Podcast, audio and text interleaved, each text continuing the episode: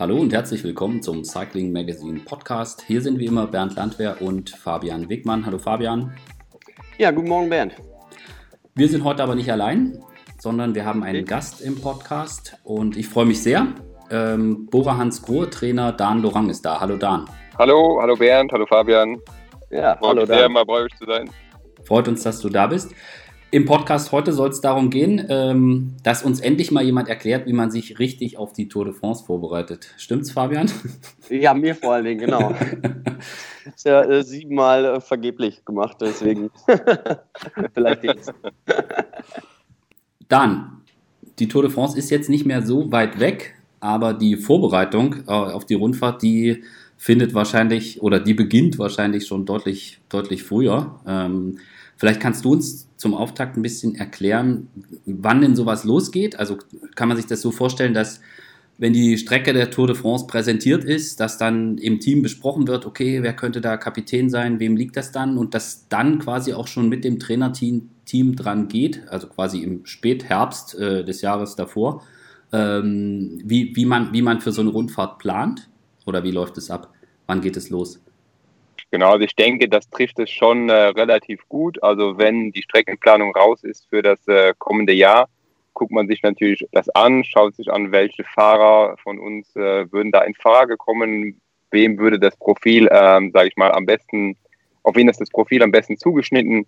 Und dann beginnt die Planung, sage ich jetzt mal, im, im November, wo man dann sagt, okay, welche äh, Etappen will man sich genau anschauen, wie ist äh, das Anforderungsprofil, wie viele Etappen finden zum Beispiel eher über 2000 Meter statt, also eher in der Höhe, ähm, wann sind die, die größten Belastungsblöcke, ähm, wie müssen wir wahrscheinlich die, ähm, sag ich mal, die, die Form hintimen, damit es auch gut klappt.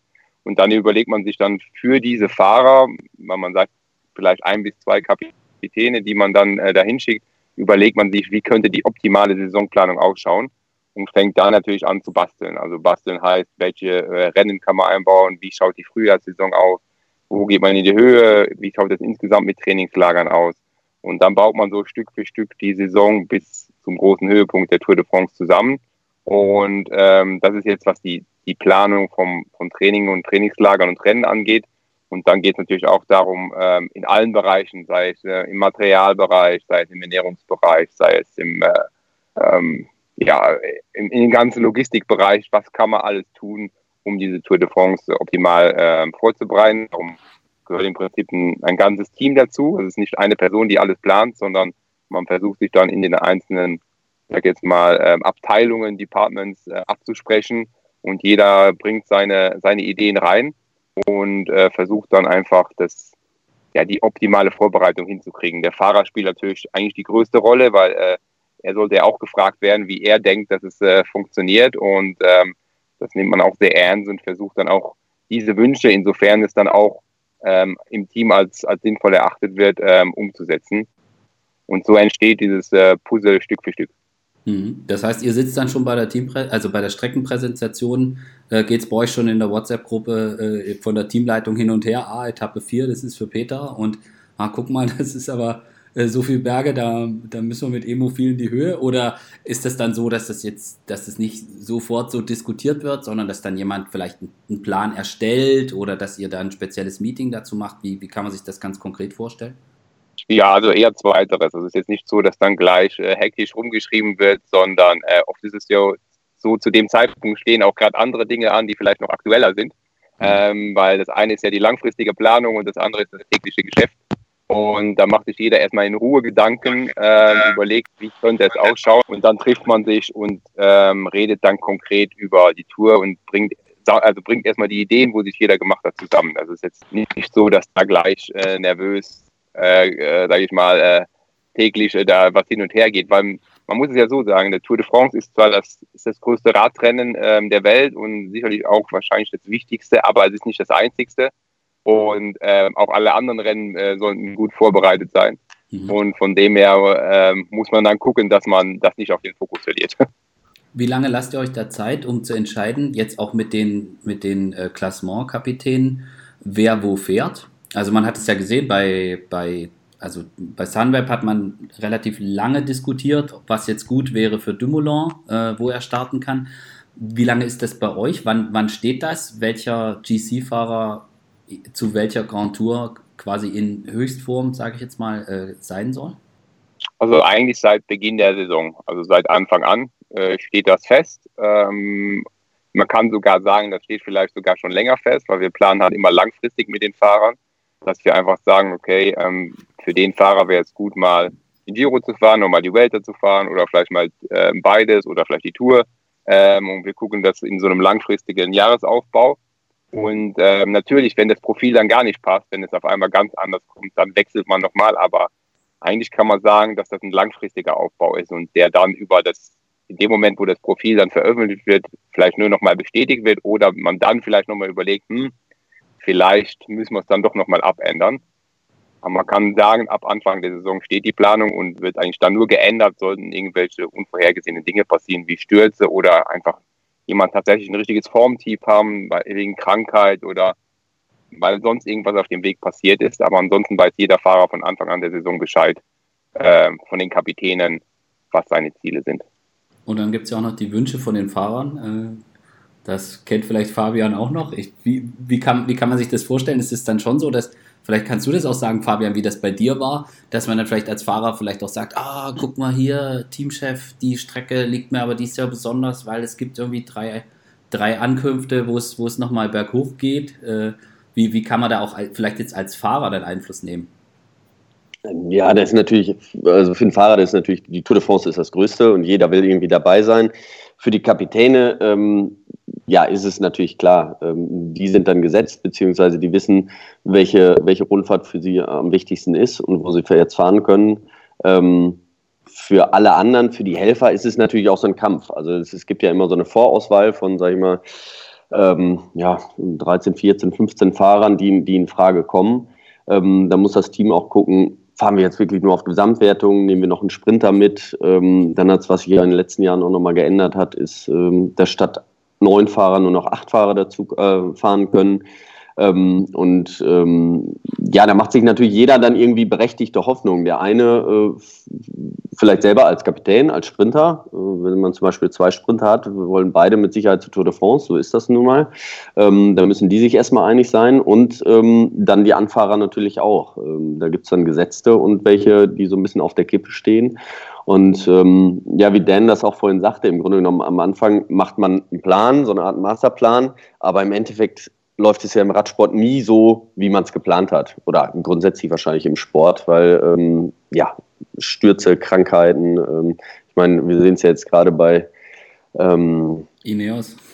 Ineos, äh, genau, äh, die planen alles bis ins letzte Detail und sind da ja für auch sehr bekannt. Ähm, und äh, jetzt funktioniert gar nicht so, wie sie sich vorgestellt haben. Von daher. Aber grundsätzlich ist es natürlich ähm, ist es dann auch so, dass die Fahrer sich das anschauen und, ähm, und äh, sagen, so, dieses Jahr ist die Tour aber was für mich, dieses Jahr ist der Giro äh, was für mich oder die Vuelta. Mhm.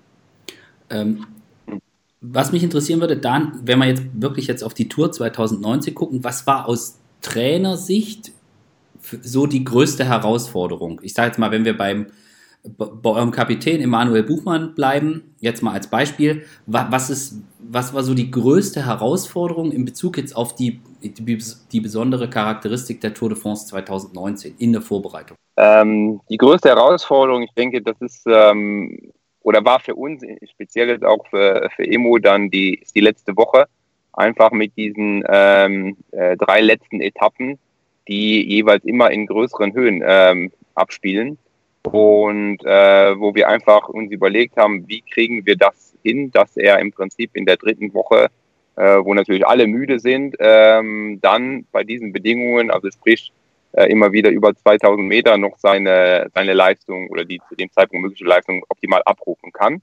Ähm, das ist für uns sicherlich die, die größte Herausforderung, wie wir das ge geschickt hinkriegen. Und ähm, da da haben wir auch sehr viel investiert in der Vorbereitung und jetzt auch in der Planung, um, um das bestmöglich zu, zu gestalten. Was kann man da machen? Da kann man ja nicht ein Handbuch aus dem Regal ziehen und nachlesen bei Trainingsvorbereitung. Äh, äh, letzte Woche über 2000 Meter mit, mit üblem, üblem vorletzten Tag, sondern da muss man ja auch also ich, ich weiß jetzt nicht, aber äh, probiert man dann mal was aus, nimmt man mal ein, ein, ein, ein, Höhentrainingslager, um einfach auch mal ein paar Sachen zu simulieren, zu probieren. Was hat man da für Möglichkeiten, um sich daran zu testen? Genau, also ähm, A, das ist ähm, sicherlich kein Geheimnis, wenn man sowas macht, ähm, muss man darauf vorbereitet sein, also sprich auch in der Höhe entsprechende Leistungen zu bringen. Das ist was, was wir auch in unsere, in unsere Training jetzt noch vielleicht mehr haben einfließen lassen als die letzten Jahre. Wir haben das Glück, dass wir in Sachen Höhentraining die letzten Jahre schon viele Erfahrungen sammeln konnten, sowohl mit, äh, mit Emo als auch mit Patrick Konrad, der ja da auch noch fährt ähm, und äh, sehr wichtig ist. Und haben da sehr viele Daten sammeln können. Das heißt, wir wussten genau, wenn wir dieses Jahr verstärkt äh, nochmal mit Höhe arbeiten, gehen wir kein Risiko ein, sondern ähm, wir können die, können die Belastung eigentlich sehr gut dosieren. Und ähm, der Unterschied jetzt ist eben tatsächlich, dass wir vielleicht nochmal mehr in der Höhe auch gefahren sind und auch äh, längere Belastungen in der Höhe, äh, in der Höhe simulieren. Und das eben nicht, wenn man frisch ist, sondern eben auch mal in ermüdeten Zustand. Wobei man auch da vorsichtig sein muss. Also es geht nicht darum, in einem, in einem Training eine dreiwöchige Tour zu simulieren, weil äh, das macht man nicht so oft in einer Saison. Äh, und äh, wir wollen die Fahrer, äh, die Fahrer sollen ja im Training einen aufbauenden Prozess haben und nicht in einen Katabolenprozess fallen. Und eben, es geht immer nur darum, Teilstücke zu simulieren und auch dem Fahrer eine gewisse Sicherheit zu geben. Also eine Sicherheit zu geben, ich kann auch, wenn es über 2000 Meter gibt, eine gewisse Leistung bringen. Diese Leistung entspricht natürlich nicht der Leistung auf normal Null. Das ist klar. Aber man hat gewisse prozentuale Einbußen ähm, und dass der Fahrer auch lernt, damit umzugehen. Weil es ist zwar schön zu wissen, äh, oder man sagt immer bei Team Mineo, das fahren alle nach Wattmesser und sowas, aber am Ende, es geht ne, ums Gefühl und wenn ich da auf mein Wattmesser gucke und auf einmal 40 Watt weniger fahre und dann Panik kriege, ähm, weil ich nicht weiß, dass das normal ist, äh, dann äh, kann das sein, dass ich einfach sehr verunsichert bin. Und so ähm, können wir den Fahrern einfach zeigen, pass mal auf, das und das ist möglich in der Höhe, so fühlt sich das an äh, und äh, bereiten den Fahrer auf diese Situation auch vor. Glaubst du, dass das auch was Entscheidendes sein wird im, im Kampf um den Gesamtsieg bei der Tour? Glaubst du, diese diese, diese Höhe und diese in Kombination mit den schweren Bergetappen zum Schluss und dann auch die mentale Komponente, wenn alle schon müde sind, glaubst du, das ist das, wo man extrem gut sein muss, wenn man dies Jahr die Tour gewinnen will? Also ich glaube schon dran. Also ich glaube an diesen drei Tagen, äh, wenn man sich die Etappen mal anschaut, da wird vieles nochmal durcheinandergewirbelt werden. Und da geht es nicht um die reine absolute Leistungsfähigkeit, sondern mehr darum, wer kann das nach drei Wochen nochmal abrufen, wer kann auch dann nochmal regenerieren, wenn er in diesen Höhen rumfährt. Ähm, und wer kann halt insgesamt auch in der Höhe ähm, seine Leistung noch äh, auf einem gewissen Niveau abrufen. Also ich denke, das wird einen entscheidenden Faktor haben oder ein entscheidender Faktor sein. Glaubst du, dass jetzt Fahrer wie Nairo Quintana oder Igen Bernal, die in Kolumbien in großer Höhe aufgewachsen sind, glaubst du, dass die da einen Vorteil haben? Von der Theorie her denke ich ja. Also äh, müsste eigentlich so sein. Ähm, wir haben immer sehr intensiv auch damit beschäftigt, auch mit gewissen genetischen Prädispositionen, was das dann auch heißt. Und man muss sagen, von der Theorie, ja. Also sind die, sollten die da bevorteiligt sein, ja. Weil sie besser regenerieren dann durch diesen Adaptionsprozess, der da im frühen, also ich habe keine Ahnung, ja, ich, ich mutmaße jetzt nur, äh, äh, glaubst du, dass, also weil sie besser regenerieren oder ist da so ein Gewohnheitsprozess oder warum also vielleicht, wenn du es für uns, für mich, Laien, äh, irgendwie ja, ja. auf den Punkt bringen kannst? Wenn man es ganz einfach fassen will, die können einfach, wenn man sagt, man, man fährt auf, auf normal 0, 100 Prozent, dann können die einfach viel näher an ihrem maximalen Potenzial fahren, auch wenn die auf 2000 Meter sind, wie das andere Fahrer können. Also wenn der eine vielleicht einen Leistungsverlust von, ich sage jetzt einfach mal 10 Prozent hat, dann hat so jemand vielleicht eher einen Leistungsverlust von äh, sagen wir vielleicht 5, 6 Prozent. Ähm, und das sind ja Riesenunterschiede. Mhm. Und das ist das, was in der Theorie so ist. Ob das dann nachher nach drei Wochen äh, mit der Ermüdung und bei entsprechender Belastung noch der Fall ist, muss man schauen. Aber rein von der Theorie her ähm, ist es einfach so, dass da dieser Vorteil da ist. Also, dass man, dass der Leistungsverlust durch die Höhe bei diesen Fahrern nicht so groß ist, wie das bei Fahrern ist, die im, ja, bei normalen Bedingungen, sage ich mal, aufgewachsen sind und ähm, eben nicht in der Höhe. Mhm. Und das, das wird nachher das, das Spannende sein. Glaubst du, mhm. dass es nach drei Wochen der Vorteil eher kleiner wird oder eher größer wird? das ist jetzt die Frage. Ich sage, von der Theorie wird der Vorteil größer. Mhm. Ähm, aber äh, ja, Theorie und Praxis unterscheiden sich dann immer noch ein bisschen. Es gibt das ist ja das Schöne. Ich meine, es gibt natürlich schon, äh, wenn man jetzt Studien anschaut, es gibt so ein paar Informationen, was passiert bei dreiwöchigen Rundfahrten. Mhm. Ähm, äh, vor allem auch, was passiert mit der, mit der Blutzusammensetzung. Aber ähm, aktuelle Daten gibt es da sehr wenig und nur die sind ja auch, wo sie immer zählen. Ähm, und von dem her ähm, bin ich da vorsichtig. Also von der Theorie müsste es so sein, dass eigentlich diese, diese Lücke hier aufklafft. Mhm. Und ähm, ja, lassen wir uns mal äh, überraschen in dem Sinne. Also ich würde jetzt ähm, mir sehr viel anmaßen zu sagen, genau so ist es. Also mhm. weil das, das ich weiß nicht. Ja, dann ich, ich glaube, dann wäre der Radsport ja auch zu einfach, ne? Also ähm, ja, genau. so, so ist es ja dann nicht. Ich meine, man kann ja in der Theorie alles durchspielen und man hat auch äh, Erfahrungswerte, aber zum Beispiel auch, ähm, also ich weiß aus meiner Zeit, es gab Leute, die kamen mit, der, mit dem Höhentrainingslager halt überhaupt nicht zurecht. Ähm, warum auch immer. Ähm, aber ähm, das ist nicht, dass man Schema F bei jedem anwenden kann und sagt, so, das machst du jetzt und dann äh, wirst du gut, sondern das sind halt, immer Erfahrungswerte. Und deswegen äh, ist es auch äh, logisch, dass, dass Fahrer von Jahr zu Jahr im Grunde genommen besser werden. Und das spielt da, wenn man von Erfahrung redet, äh, ist das halt auch nicht nur renntaktische Erfahrung, die die Fahrer sammeln im Laufe ihrer Karriere, sondern auch, ähm, ja, wie sie trainieren müssen. Sie wissen irgendwann ganz genau, okay, ich muss jetzt das trainieren, dann werde ich da besser und das schlägt bei mir an oder besser als das. Richtig? Genau. Ja. Äh, absolut, also definitiv. Es ist, das eine ist der physiologische Prozess, dass man einfach, also Ausdauersport kommt einfach äh, von Ausdauer und auch mhm. Ausdauer haben. Also es braucht gewisse Jahre, um Zelladaptationen zu erzeugen. Je nach genetischer Veranlagung geht das bei dem einen schneller, bei dem anderen langsamer, aber man kann den Körper nicht komplett irgendwie aus, austricksen. Es braucht Zeit. Und es, ähm, diese Idee vom langfristigen Leistungsaufbau kommt ja auch nicht von ungefähr, sondern das ist wirklich das, was das Normale ist in einem in dem, in, im Körper.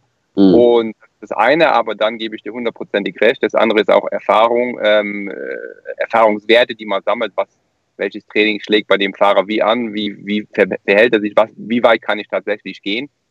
Ähm, und ähm, da lernt sowohl der, der, der Sportler, der Fahrer dazu, als natürlich auch die Trainer.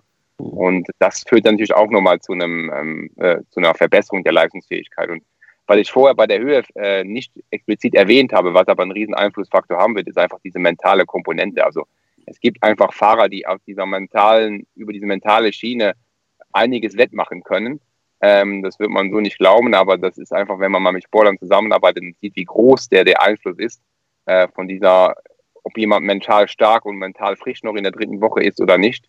Ähm, das kann man nicht vorhersehen. Da kann ich nicht sagen, der Fahrer wird ein, zwei Prozent mehr mentale Frische haben als der andere. Das ist nicht vorherzusehen, das ist das Schöne. Und darüber wird auch sehr viel entschieden am Ende. Mhm. Das kann, also ich glaube, dass das vielleicht auch bei dieser Tour und bei der Charakteristik, gerade mit der Schlusswoche, noch bedeutender wird, denn das, was du vorhin gesagt hast, dass man, also ich habe auch mit ein paar Fahrern gesprochen, die ähm, auch sich schon ein paar Sachen angeguckt haben und habe die auch mal so gefragt, na, wie ist denn das dann in der Höhe? Und ich meine, das muss man dann, wie du vorhin sagtest, auch mal verkraften können, dass man einfach weniger leisten kann und dass man eben nicht in Panik gerät und dass man dann die Stärke noch hat. Und ich stelle mir das auch so vor, dass, also ich glaube, Fabian, in der, in der, Schlusswoche von der Tour de France fühlt sich, glaube ich, niemand mehr frisch. Äh, und ich glaube, wenn man da wenn man da einfach, wenn man da einfach jemand ist, der, der so ein Beißer, also jemand, der immer der irgendwie abgehängt ist und kommt immer wieder zurück, jetzt jemand wie Dan Martin oder so, ähm, die einfach das extrem, extrem, ich sage jetzt mal über, also zumindest ist das mein Eindruck von außen, du kennst äh, Dan mhm. Martin besser und Fabian, aber zumindest wäre das so meine, meine Mutmaßung für die Schlusswoche, dass die, die die ohnehin dafür bekannt sind, dass sie extrem stark auch über den Kopf kommen können, dass die vielleicht auch äh, für, die, für diese Schlusswoche, und ich glaube, alle diskutieren ja bereits drüber. Also ich glaube, jemand wie Nairo Quintana, das ist für den sicher auch keine schöne Situation, dass alle sagen, ja, jetzt musst du aber gewinnen, so nach dem Motto, jetzt ist mhm. da extra die Strecke für euch gebaut, jetzt, jetzt müsst ihr aber mal was zeigen. Ich glaube, dass, das, dass da die Jungs, die im Kopf ohnehin so stark sind, dass die da vielleicht sogar noch einen Vorteil haben. Ja, also grundsätzlich, wenn du ein, ähm, ein Rundfahrer bist, der äh, ja, bei den drei Wochen gewinnen will, musst du musst du mental stark sein, egal was, weil du hast immer, es gibt immer Rückschläge.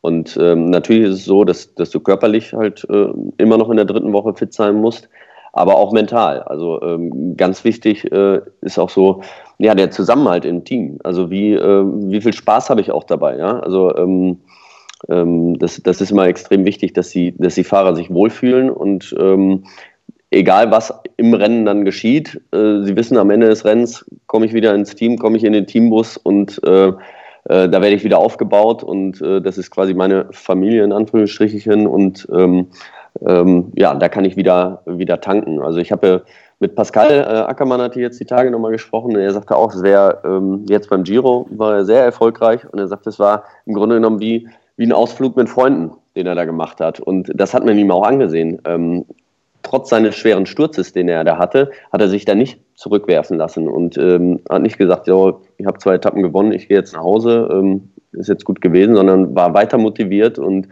ähm, ja, die haben ihn auch aufgebaut, ne? Ihr als, als äh, Trainer, als das Team hat ihn aufgebaut und er hat sich wohlgefühlt und dann hat er auch diesen, dann kann man diesen Erfolg auch ähm, ja, niederlegen. Ne? Dann äh, hat man den einfach auch. Und das ist ganz wichtig, gerade in den Rundfahrten äh, in der dritten Woche. Also die erste Woche ist sowieso, da ist jeder motiviert. Es hat ja sowieso ein halbes Jahr dafür trainiert. Das ist alles überhaupt kein Problem. Zweite geht auch noch. Aber die dritte, da wird es dann wirklich, ja, geht es dann auch ans Eingemachte. Und ähm, deswegen sagt man ja auch, der, also wenn du die Rundfahrt gewinnen willst, musst du ein kompletter Fahrer sein. Und dazu gehört auch mentale Stärke. Mhm. Dan, wie ist das? Du bist ja als Trainer auch Bezugsperson. Also es läuft ja viel über, über die Beziehung zum Sportler. Du, man muss sich vertrauen und kennen. Ähm, wird da auch diskutiert, äh, dass jetzt, weiß jetzt nicht, ich frage jetzt einfach mal mit, mit jetzt jemandem wie Patrick Konrad oder Emanuel Buchmann, dass man dann sagt, also du bist ja nicht alleine äh, Trainer, ihr seid ja äh, da ist noch der Helmut Dollinger und der äh, Pacivila bei euch mit dabei. Wird dann auch diskutiert, dass man sagt, okay, dass jetzt die Trainer auch bei der Tour de France dann dabei sind. Der eine Fahrer braucht das vielleicht oder der andere nicht. Äh, sind da auch so Überlegungen mit dabei, dass man sagt, okay, um dann vielleicht auch einfach nochmal da zu sein, äh, macht man das, dass man sagt, der Trainer kommt da noch mit hin? Oder ist es eh Quatsch, weil man eh über Telefon, FaceTime, WhatsApp und so weiter sowieso permanent in Verbindung ist? Ähm, ja, das ist äh, sehr interessant, weil wir genau das in diesem Jahr ähm, verändern oder geändert haben. Bis dato war es so, dass äh, bei den Grand Tours ähm, natürlich die sportlichen Leiter da waren. Und ähm, bei mir ist es so, ich bin äh, unter Gänsefüßer nur Trainer. Ähm, also ich bin kein sportlicher Leiter, habe auch die entsprechende Lizenz nicht und habe andere Funktionen im Team, äh, was ich noch alles mache. Und das heißt, ich bin bei den Rennen eigentlich extrem selten bis eigentlich gar nie dabei, ähm, weil ich die, die Trainingslager abdecke und ähm, ja, die ganze Innovationsgeschichten mache. Und ähm, da kam aber, wir haben aber bei den Grand Tours gesehen, dass äh, wir bis jetzt nicht immer das Potenzial voll ausschöpfen können von dem, wo wir dachten, was möglich ist. Und ein wichtiger Punkt ist eben dieses äh, Mentale. Und ähm, wir haben gesagt, okay, wir wollen ein bisschen was für die kommende Saison oder für die aktuelle Saison ändern. Und ein Punkt war zu sagen, okay, äh, wir wollen die Fahrer noch mehr unterstützen bei einer Grand Tour. Äh, und die Fahrer haben natürlich Vertrauen zur sportlichen Leitung, zum ähm, Arzt, zur, zur, Presse oder zu unserer ähm, Medienabteilung. Aber es ist natürlich jeder extrem irgendwie unter Stress, unter Druck ähm, und sich dann immer die Zeit zu nehmen, um auf die Bedürfnisse hundertprozentig einzugehen, äh, ist vielleicht nicht immer gewährleistet. Und darum haben wir gesagt, wir wollen dieses Jahr versuchen, bei jeder Grand Tour immer die Trainer der Kapitäne dabei zu haben, zumindest für einen gewissen Zeitraum. Mhm. Ähm, beim Giro war Pachi Villa dann immer, äh, war dabei nicht komplett, aber fast den ganzen Zeitraum für, für Rafael Maika und für, für Davide Formelo. Und jetzt bei der Tour wird es so sein, dass äh, Helmut ähm, den ersten Part abdeckt bis zum ersten Ruhetag und ähm, ich dann praktisch äh, danach komme und dann ähm, sowohl Emu als auch Patrick betreue. Wir haben auch im Vorfeld Zeit zusammen verbracht. Wir waren gemeinsam in Trainingslagern. Also ist, da ist auch Vertrauen von ähm, ist ja immer mein Sportler, dein Sportler, äh, aber da ist auch Vertrauen von, äh, von dem Patrick in das, was ich mache, genauso von dem Emo in das, was äh, Helmut macht mhm. und auch ein gewisses Bezug da. Und die Funktion vom Trainer wird es vor allem sein, genau das aufzufangen. Also da zu sein für den Fahrer, wenn er ihn braucht, persönliche Gespräche zu führen, vielleicht abends auf dem Zimmer nochmal auf ihn, ähm, ich sage mal, einzuwirken, ähm, auch noch mehr, sage ich mal, an Informationen zu sammeln bei einer Grand Tour. Also einfach äh, Daten zu sammeln, was passiert da genau, was wird gegessen, wie, wie schaut es vom Gewicht Gewicht aus. Also einfach noch mehr Infos zu kriegen, was passiert über diese drei Wochen, aber vor allem persönlich da zu sein. Und das probieren wir jetzt diese Saison aus und ähm, gucken einfach mal, ob es das was verändert. Die Fahrer finden es sehr gut. Äh, man muss immer ein bisschen vorsichtig sein, weil wir wollen in, in keinster Weise die die Funktion, die Autorität und auch die Beziehung der sportlichen Leitung zu den Fahrern irgendwie verändern oder in Frage stellen oder irgendwie da was dazwischen äh, äh, funken, sondern äh, wir wollen genau im Prinzip nur ergänzend dazukommen. Und wir haben natürlich ein gutes Verhältnis zu unseren Athleten und wir versuchen das jetzt positiv zu nutzen, positiv fürs ganze Team. Und wie gesagt, beim Giro hat es gut geklappt, äh, was das Feedback war und das versuchen wir jetzt bei der Tour weiterzuführen. Ihr macht später in der Good Cop, Bad Cop der sportliche Leiter scheißt genau. zusammen und beißt den Kopf an und, und, der Trainer streichelt dann den, den Hinterkopf.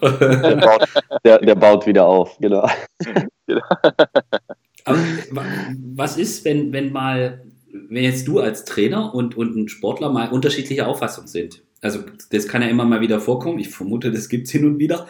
Ähm, jetzt, ich, ich sage jetzt mal, vielleicht nicht ganz konkret eine spezielle Trainingswoche oder so, sondern, sondern dass man sich einfach mal, dass man einfach unterschiedlicher Meinung ist. Was, was passiert dann? Also äh, muss man dann, kommt dann noch Ralf Denk mit an den Tisch und sagt, spricht dann Machtwort oder äh, wie, oder könnt ihr das immer ausdiskutieren oder wie, wie läuft dann sowas ab? Wie kann man sich sowas vorstellen?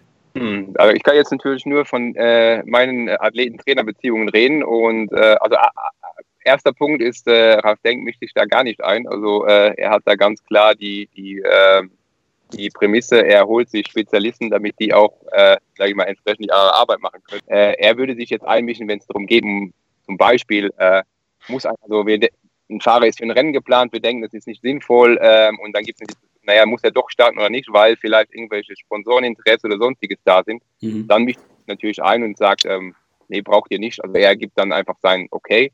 Aber ansonsten äh, bei den sportlichen Entscheidungen, äh, da hält er sich komplett raus. Und ich habe solche mh, hm, Diskussionen sehr, sehr selten, muss ich sagen, ähm, weil wir im Vorfeld immer versuchen, den Sportler natürlich mitzunehmen. Also bei der Saisonplanung, bei dem Training, er versteht oder ich erkläre, was wir die Woche vorhaben.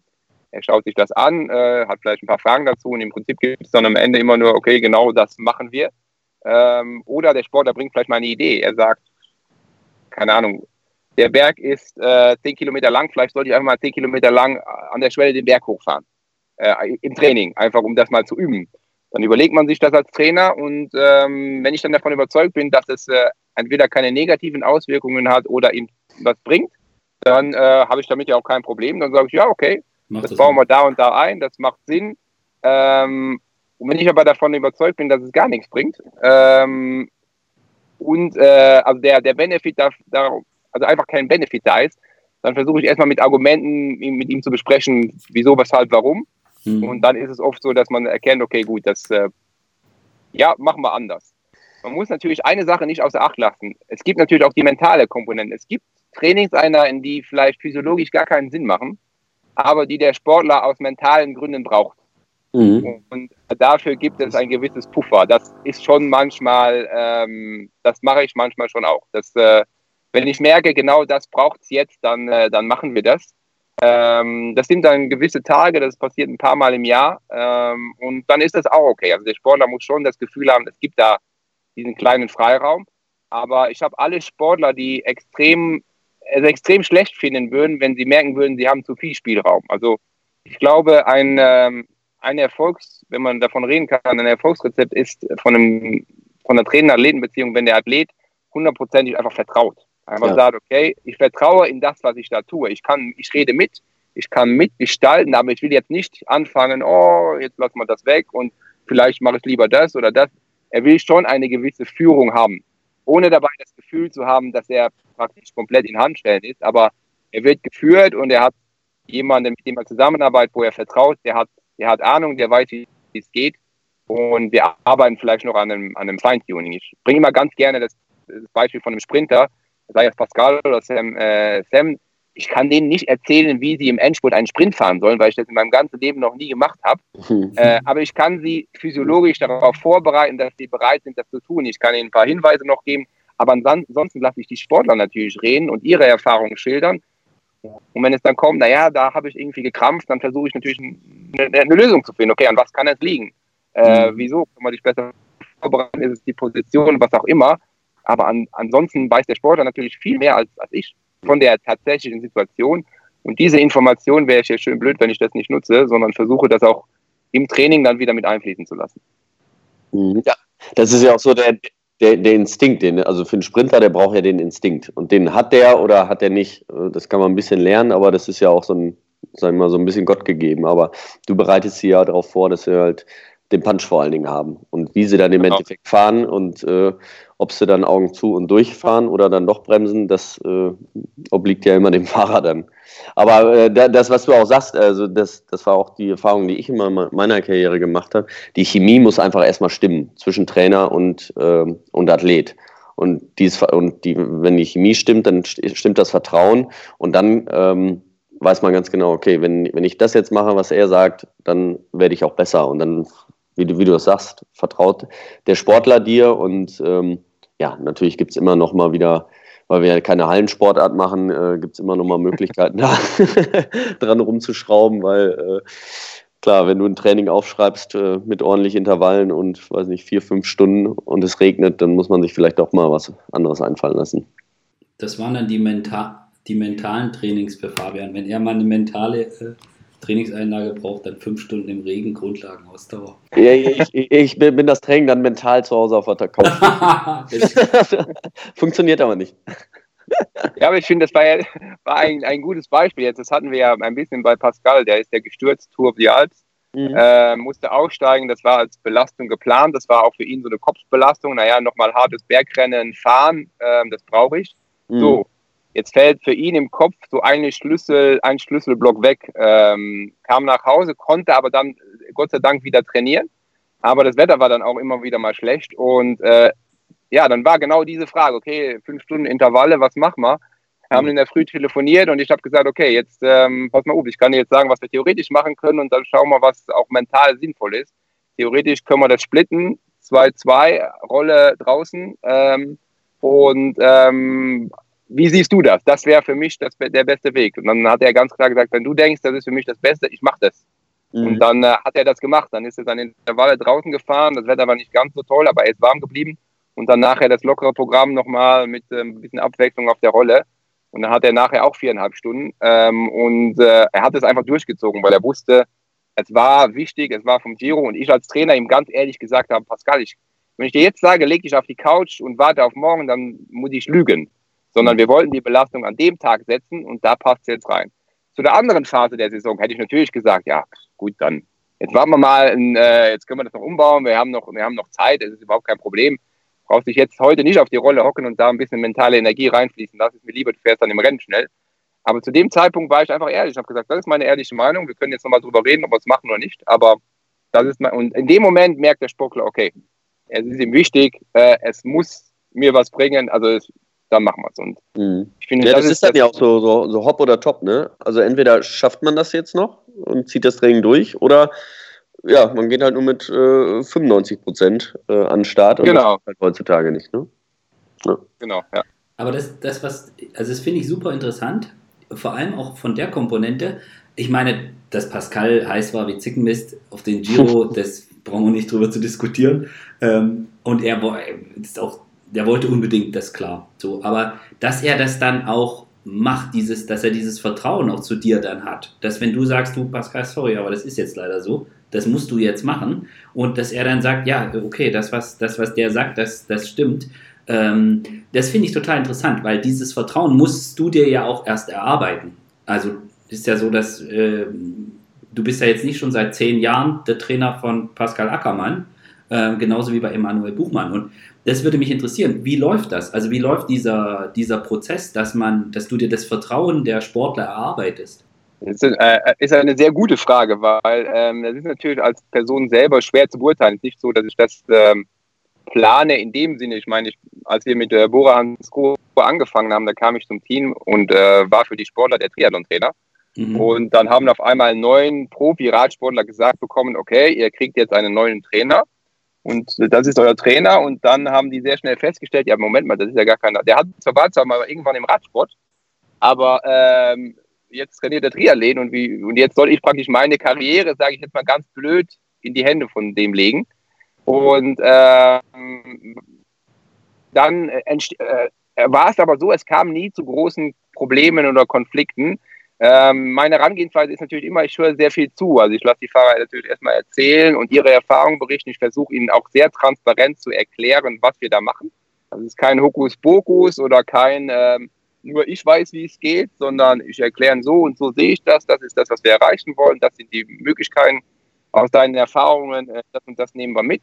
Und dann ist es immer ein gemeinsamer Weg. Ich sage auch ganz klar immer, ähm, am Ende verantwortlich für die Leistung ist immer der Fahrer selber. Das ist einer meiner Prinzipien. Es ist seine Karriere. Er ist verantwortlich für seine Leistung und dadurch hat er auch das Recht, mitzubestimmen, wer und wie das, die ganze Leistung aufgebaut werden soll. Also er kann sich sein Team zusammenbauen, er kann mitbestimmen, okay, ähm, in diese Richtung soll es gehen und das ganze Betreuerteam versucht, ihn optimal zu unterstützen. Aber er merkt sehr schnell, ich brauche natürlich keinen, der mir immer das so, so redet, wie ich es hören will, sondern ich brauche Leute, die einfach wissen, äh, oder die eine ganz klare Vorstellung haben, wie man, äh, zu, den, äh, wie man zu diesen Erfolgen kommt. Und ähm, das ist halt was, was ich versucht habe von Anfang an zu machen, zu sagen, okay, ich war schon lange nicht mehr im Radsport, aber ich weiß, wie Ausdauersport funktioniert. Ich denke zu wissen, ich weiß, wie das Anforderungsprofil ist, so können wir das aufbauen. Ähm, und da war ein ganz klarer Weg. Und dann kommt, dann hatte ich natürlich auch das Glück, jeder Trainer braucht Glück, dass sich dann Leistungen entwickeln. Es kam dann ähm, irgendwann der erste World Tour Sieg von, von dem Sam. Die Fahrer wurden besser. Emo hat von Anfang an gemerkt, oh, irgendwie, ich entwickle mich weiter. Da glaubt jemand an mich. Ähm, da war so eine ganz, war eine ganz spezielle Szene, die habe ich noch in Erinnerung. Entweder im ersten oder zweiten Jahr. Da waren wir in der Höhe und wir machen dann oft am Ruhetag so auf der Rolle fahren, auf dem Zeitfahrrad. Und Emo hat dann zu mir gesagt, naja, er will runterfahren. Oder ich habe das so gehört. Er will irgendwie runterfahren und unten fahren, so ein bisschen für den Kopf. Und dann dieses oben fahren auf 2000 Meter, eine Stunde hat natürlich schon auch einen Sinn. Es ist nicht nur einfach nur locker fahren, sondern eine Stunde mehr Belastung in der Höhe. Und dann habe ich zu Emo auch ganz klar gesagt, das kam auch so eher aus von mir innen drin, habe ich gesagt, willst du mitfahren? Willst du einfach nur mitfahren oder willst du gewinnen? Und dann hat er mich angeschaut und dann habe ich gesagt, ja, wenn du gewinnen willst, dann fährst du jetzt hier oben auf der Rolle. Das gehört einfach dazu. Aber wenn du einfach nur mit dabei sein willst, dann ist das für mich absolut kein Problem. Dann gehst du runter und äh, fährst einfach da und alles ist gut. Und dann hatte ich die Frage natürlich gar nicht mehr gestellt. Das war in dem Moment sicherlich ein bisschen riskant, weil mhm. man sollte, also ich finde, man sollte das auch nicht zu oft machen, so ein, eine Art Machtspiel, was es ja dann irgendwo ist. Aber ab und zu muss es dann mal sein. Und dann merkt er, oh, das ist ihm wichtig. Da, ähm, das ist ihm wirklich wichtig. Und er macht das nicht, weil er das jetzt toll findet, sondern einfach, weil er denkt, für mich ist es das Beste. Und äh, so versuche ich im Prinzip mit jedem Sportler ähm, umzugehen. Es geht dabei nie um den Trainer oder um wen auch immer, es geht immer um ihn. Und wir, wir wollen ja, dass er besser wird. Das ist, das ist wie gesagt, seine Karriere. Und, ähm, und auf der anderen Seite ist natürlich jeder Trainer extrem motiviert, weil das Einzige, man muss ja ganz ehrlich sein, das Einzige, was der Trainer am Ende hat, sind die Ergebnisse der Fahrer. Also auch wenn wir immer sagen, der Prozess zählt natürlich, die Entwicklung zählt, aber am Ende zählt natürlich, fährt der schnell Rad oder nicht, daran wird die Arbeit bewertet. Und damit fällt äh, oder steigt auch der, der Wert, den der Trainer irgendwo hat, ähm, was auch wie, äh, irgendwo wichtig ist ähm, für, für, für die berufliche Zukunft. Und von dem her, die intrinsische Motivation ist hoch, das spürt der Fahrer, ähm, aber trotzdem geht es darum, ihn weiterzubringen. Und so versuche ich im Prinzip Vertrauen beim Fahrer aufzubauen. Wir sitzen da in einem Boot und ähm, hatte bis dato Gott sei Dank noch da auch gar keine Probleme. Also ich hatte bis jetzt nicht das Problem, dass da jemand das groß in Frage stellt oder zu viel diskutieren musste.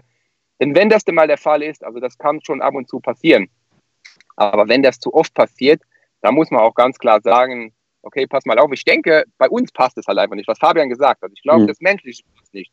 Lass doch einfach gucken, wie jemand anders findet. Wir haben bei uns im Team noch drei andere Trainer, alles unterschiedliche Charaktere und es spricht überhaupt nichts dagegen. Es ist jedem Fahrer frei, auch zu wechseln. Also wenn wir merken, es passt nicht, dann kann der Fahrer auch wirklich wechseln. Und diese Option hat er halt immer. Und ähm, ich denke, da muss man auch ehrlich sein von beiden Seiten und sagen, okay, pass mal auf. Ich glaube, wir, wir verhindern gerade, dass du dein Potenzial entwickelst, weil du jetzt einen Trainer bekommen hast. Lass uns doch mal mit dem anderen probieren. Und äh, ja. Das ist interessant. Fabian, wie ist da so die, mhm. die, die Sportlerperspektive? Würde mich interessieren. Wenn, also dieses, gerade so dieser, dieser Prozess des Vertrauen aufbauen? Äh, ja, also ähm, wie gesagt, diese, dieses Grundvertrauen muss einfach da sein. Und ähm, das ist genau richtig, was Dan sagt. Und das finde ich auch echt super. Ähm, und das gibt auch den Erfolg dann in der, wenn man sagt, äh, wir probieren das jetzt. Und ich meine, es ist ja oft, es ist oft eine Entwicklung einfach, die man auch gehen muss. Aber am Anfang muss es einfach irgendwie stimmen und dann probiert man es. Und wenn es nicht geht, müssen auch alle die Größe haben, zu sagen, okay, du, so funktioniert das nicht. Ich mag dich so als Mensch zwar, aber irgendwie ähm, kriegen wir uns doch immer in die Haare, irgendwie, irgendwas passt da nicht. Ähm, ich probiere das jetzt mit einem anderen Trainer oder beziehungsweise der Trainer nimmt einen anderen Fahrer. Und, ähm, und dieses Vertrauen kommt ja dann im Grunde genommen, das ist ja ganz klar, wenn, wenn der Trainer dir was sagt, das ist du bist damit erfolgreich, das funktioniert. Das tut vielleicht auch weh im Training, aber du machst es trotzdem und hast dann Erfolg. Und da baut sich das natürlich, je mehr Erfolg du hast ähm, und äh, ja, je enger die Zusammenarbeit ist, desto, desto äh, ja, weniger wird das ja auch. Und dann irgendwann äh, vertraust du dem halt blind. Ne? Dann sagt er, so, jetzt stehen wir heute um 2.43 Uhr auf und fahren wir eine Stunde Rolle und dann leg dich wieder hin. Ich glaube, das ist gut für dich. so, na, jetzt natürlich übertrieben. Aber nein, aber so, so ist das ja. Und ähm, das ist auch wichtig, dass wenn, wenn einem Fahrer, wenn es dem schlecht geht, wenn er irgendwie Probleme hat, ähm, also die, die Psychologie, die spielt halt, das hat Daniel auch vorhin gesagt, ist, also für mich war das immer eine, hat es eine Riesenrolle gespielt. Wenn ich mich gut gefühlt habe, wenn ich mich wohl gefühlt habe, wenn das Umfeld einfach gut drauf, wenn ich auch Spaß dabei hatte, ähm, das war immer extrem wichtig. Gerade auch bei den Rundfahrten in der, in der äh, letzten Woche. Ich meine, man kann sich immer zusammenreißen, aber auch bei drei Wochen, äh, es darf halt kein Lagerkoller entstehen. Äh, entstehen ne? Also es, man muss natürlich fokussiert sein, aber trotzdem ähm, ja, muss es laufen. Ne? Muss, muss man einen gewissen Flow haben. Und den kann man aber auch nicht erzwingen, sondern das ist einfach was, ähm, das ist dann auch ja diese Fähigkeit, die ein Teamchef haben muss, ähm, zu sehen, wen kann ich denn ins Team holen, wer passt zusammen, wie, wie kriege ich ein Team äh, gestaltet, das ähm, ja, das dann, wo dann ähm, das Ergebnis hinterher stimmt und die zusammenpassen, weil meine, man kann ja einfach äh, ganz viel Geld äh, an die Seite nehmen und sich die besten Leute zurecht äh, kaufen oder an die Seite stellen und das wird mit Sicherheit nie funktionieren, sondern ähm, es müssen die Leute immer Trainer, Physiotherapeuten auch, äh, auch Mechaniker, die gehören auch dazu, weil auch mit denen muss man äh, gut arbeiten können. Mit denen ist man nämlich äh, dann drei beziehungsweise vier Wochen dann unterwegs und auch auf engen Raum, die sieht man halt ständig. Ähm, und ähm, das muss halt immer stimmen. Mhm. Ich, ich stelle mir das auch als Trainer sehr, sehr schwer vor, weil die Charaktere ja sehr unterschiedlich sind. Also das, was Fabian gerade gesagt hat, dieses, du musst dich wohlfühlen, das muss irgendwie zusammenpassen. Das ist ja aber von den Menschen her ganz unterschiedlich. Also wenn wir jetzt hier, keine Ahnung, die Ackes Gang nehmen, ja, wo die sich einfach so zusammengefunden haben und ich glaube, dass das, das sich bei denen streckenweise beim Giro so angefühlt hat wie Klassenfahrt. Das glaube ich denen sofort. So und das, das konnte man auch ein bisschen sehen. Ähm, aber es, es, sind ja unterschiedliche Charaktere. Also jetzt jemand, weiß jetzt nicht, jemand wie Emanuel Buchmann ist ja ein ganz anderer Charakter oder, oder, oder jemand wie, wie Patrick Konrad, der zumindest auf mich eher so den, den sehr reflektierten, ruhigen, zurückhaltenden Eindruck macht, ist ja was anderes als, äh, als jetzt eine eher extrovertierte, äh, eine eher extrovertierte Person oder so. Und auch bei einem, bei einem Peter Sagan ist ja auch ein spezieller Charakter. Das stelle ich mir sehr, sehr schwer vor, dann gerade auch wenn man so in der Gruppe und Höhentrainingslager und man ist viel zusammen, dass man da auch als Trainer das dann auf der Ebene schafft, entsprechend des Charakters die richtigen oder den, den richtigen Ansatz zu haben. Also das stelle ich mir zumindest sehr schwer vor. Ich weiß nicht, Dan, ist, oder ergibt sich sowas? Ähm, ich denke, das kommt also ähm, ein bisschen, oder nicht ein bisschen, sondern es kommt natürlich mit den Jahren. Man kriegt immer wieder mit anderen Charakteren zu tun. Und ich würde das auch so sehen, also das ist, spreche ich aber nur von mir. Ähm, wie kann ich das bildlich beschreiben? Also ich, vielleicht mal so, ich neutralisiere die Charaktere einfach. Okay. Also im Prinzip, ähm, die reden mit mir so, wie sie sind und äh, sie treffen aber, aber also erstmal auf, ähm, sage ich mal, jemanden, der, ähm, also ich kann auch emotional sein, aber ich bin erstmal, ich nehme erstmal die Emotionen ein bisschen raus und bin sehr neutral. Also ich neutralisiere einfach diese verschiedenen Charaktere, gehe mit jedem, ich sage nicht gleich um, aber ähm, er hat es, also jeder ist gleich. In, in, Im Sinne von, ähm, Pascal Ackermann kriegt den, äh, den Plan, der für ihn äh, am besten ist, genauso wie ein, ähm, sag ich mal, ein Christoph Pfingsten, einfach, äh, wenn man jetzt eine Helferrolle hat ähm, oder einen Shane Archbold, alle mit derselben äh, Leidenschaft, mit derselben ähm, Zeit, die ich investiere, mit dem, und das, das, wissen die Fahrer auch. Also die kommen zu mir so, wie sie sind und äh, sprechen mit, haben erst das Gefühl, okay, der, ähm, das ist eine, eine neutrale Person, die ich zwar vertrauen kann, die auch Sachen, die ich erzähle, jetzt nicht irgendwo weiter erzählt, aber er nimmt das Emotionale erstmal raus und dann gucken wir erstmal, sagen wir mal, die Fakten an, äh, das, was ich ihm sage, Daten und sonstiges. Und dann im zweiten Schritt tue ich natürlich wieder ein bisschen was rein. Also immer dann, wenn Emotionalität von mir kommt, dann ist das für die Fahrer was Besonderes, sage ich mal, so ein bisschen und was, was, was sich auch gut anfühlt und wo ich auch sage, jetzt ist der Moment dafür. Ich muss nicht mhm. äh, immer dahin gehen und sagen, Jungs, jetzt machen wir so und gibt Gas und äh, toll seid ihr und äh, äh, den anderen immer streichen oder sowas, sondern ich versuche Persönlichkeiten auszubilden, die eigentlich mit jeder Situation selber klar wären und wo der Trainer, sage ich mal, nochmal so das Extra ist oder da ist, wenn es dann Wenn's, wenn, also der Trainer soll immer nochmal ein On-Top sein und nicht ein, er muss da sein, sondern es ist ein mhm. On-Top. Und so, du musst, musst dich auf diese verschiedenen Persönlichkeiten einstellen. Natürlich, ein, äh, allein schon die Sprinter, ein Pascal ist anders wie ein Sam. Das sind beide irgendwo interne Konkurrenten, äh, auch in demselben Team fahren, haben dann noch denselben Trainer. Äh, und natürlich gibt es da sicherlich Überlegungen, naja, wenn ich dem das jetzt sage, dann sagt er das vielleicht auch dem anderen sowas. Und für mich ist es dann immer ich habe einen, betrachte einen Pascal individuell, ich äh, betrachte einen Sam individuell. Wenn der eine was für sich entdeckt, was für ihn funktioniert, dann übertrage ich das nicht gleich auf den nächsten, sondern das ist dann eine Sache, das ist sein Ding. Wenn er herausgefunden hat, ähm, das und das bei der Ernährung oder das und das bei der Trittfrequenz, was auch immer, dann nehme ich das dann, und er hat das selber für sich entwickelt, dann nehme ich das nicht und gebe das zu dem anderen, sondern ich versuche das zu trennen. Und das wissen die Fahrer auch. Mhm. So gehe ich sehr neutral mit jedem um und entwickle aber dann, und das kommt über die Zeit, natürlich ein gewisses persönliches Verhältnis. Mit dem einen vielleicht mehr, mit dem anderen weniger. Aber das hat auf die Arbeit nachher keinen Einfluss. Mhm. Sondern das ist dann eher was mehr auf menschlicher Basis ähm, ist. Und das darf eben, wie gesagt, auf die Arbeit keinen Einfluss haben. Weil das Schlimmste, was mir passieren kann als Trainer, ist natürlich, vor allem als Teamtrainer, wenn jemand das Gefühl hat, okay, der wird jetzt besser behandelt als ja. der andere. Äh, das, das darf einfach nicht passieren, weil äh, jeder soll die Möglichkeit haben, sein Potenzial maximal ähm, ähm, zu entfallen. Weil es gibt, es gibt ja sowieso immer die Situation im Team, naja, der Kapitän, der kriegt vielleicht noch das und das, das ist ja immer überall so. Mhm. Aber als Trainer äh, finde ich das ein, eine, ein, ein No-Go, sondern der, auch der, der Helfer vertraut dir seine Karriere an. Und ähm, daher musst du da ähm, ja, genauso viel investieren wie bei einem, bei einem äh, Emo, bei einem Pascal oder wer auch immer. Und ich glaube, diese Ehrlichkeit, ähm, und das sage ich den Fahrern auch ganz am Anfang, da hole ich sie mal zusammen, so den, den Trupp nochmal, den ich dann äh, intensiver betreue und sage, pass mal auf. Ähm, erstmal, um erstmal die Emotionalität rauszunehmen, wir haben alle eine Geschäftsbeziehung miteinander. Ich bin hier eingestellt, um euch besser zu machen. Äh, und das ist mein, mein Job. Dafür werde ich bezahlt, dafür werde ich meine ganze Energie investieren. So, das ist jetzt mal, das klingt sehr, sehr nüchtern für alle, da gucken alle erstmal so, was, wie, Geschäftsbeziehung? Aber wir müssen doch persönliche persönliche Beziehungen entwickeln, menschlich und sowas. Und dann kommt natürlich im nächsten Schritt aber. Und ein großes, ähm, ein großes ähm, Credo von mir ist, je mehr der Fahrer gibt, umso mehr kriegt er zurück. Also wenn mich jemand jeden Tag anruft, mir Feedback gibt, mir Sachen liefert, dann kriegt er natürlich dasselbe von mir auch.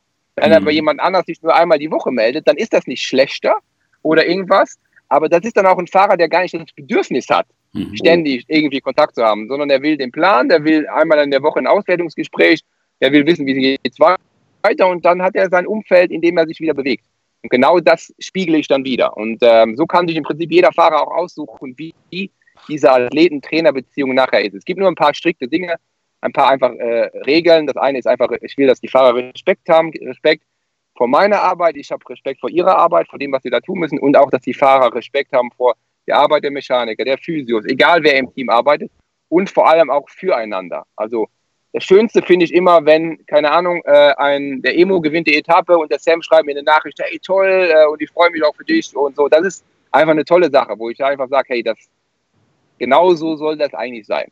Mhm. Und das ist, das sind so ein paar Prinzipien, die für mich wichtig sind. Und ansonsten ähm, passen wir das immer so an, dass es für jeden individuell passt ich glaube, Fabian, da gibt es mhm. da gibt, gibt's auch andere Beispiele, oder? Also du wirst sicher schon Geschichten gehört haben, dass es äh, durchaus Sachen gibt im Team, wo jetzt nicht der eine dem anderen äh, Fahrer aus der Mannschaft fast gegönnt hat. Äh, ja, auf jeden Fall. klar, klar gibt es das auch, aber genau das äh, ist ja das, was ich vorhin sagte.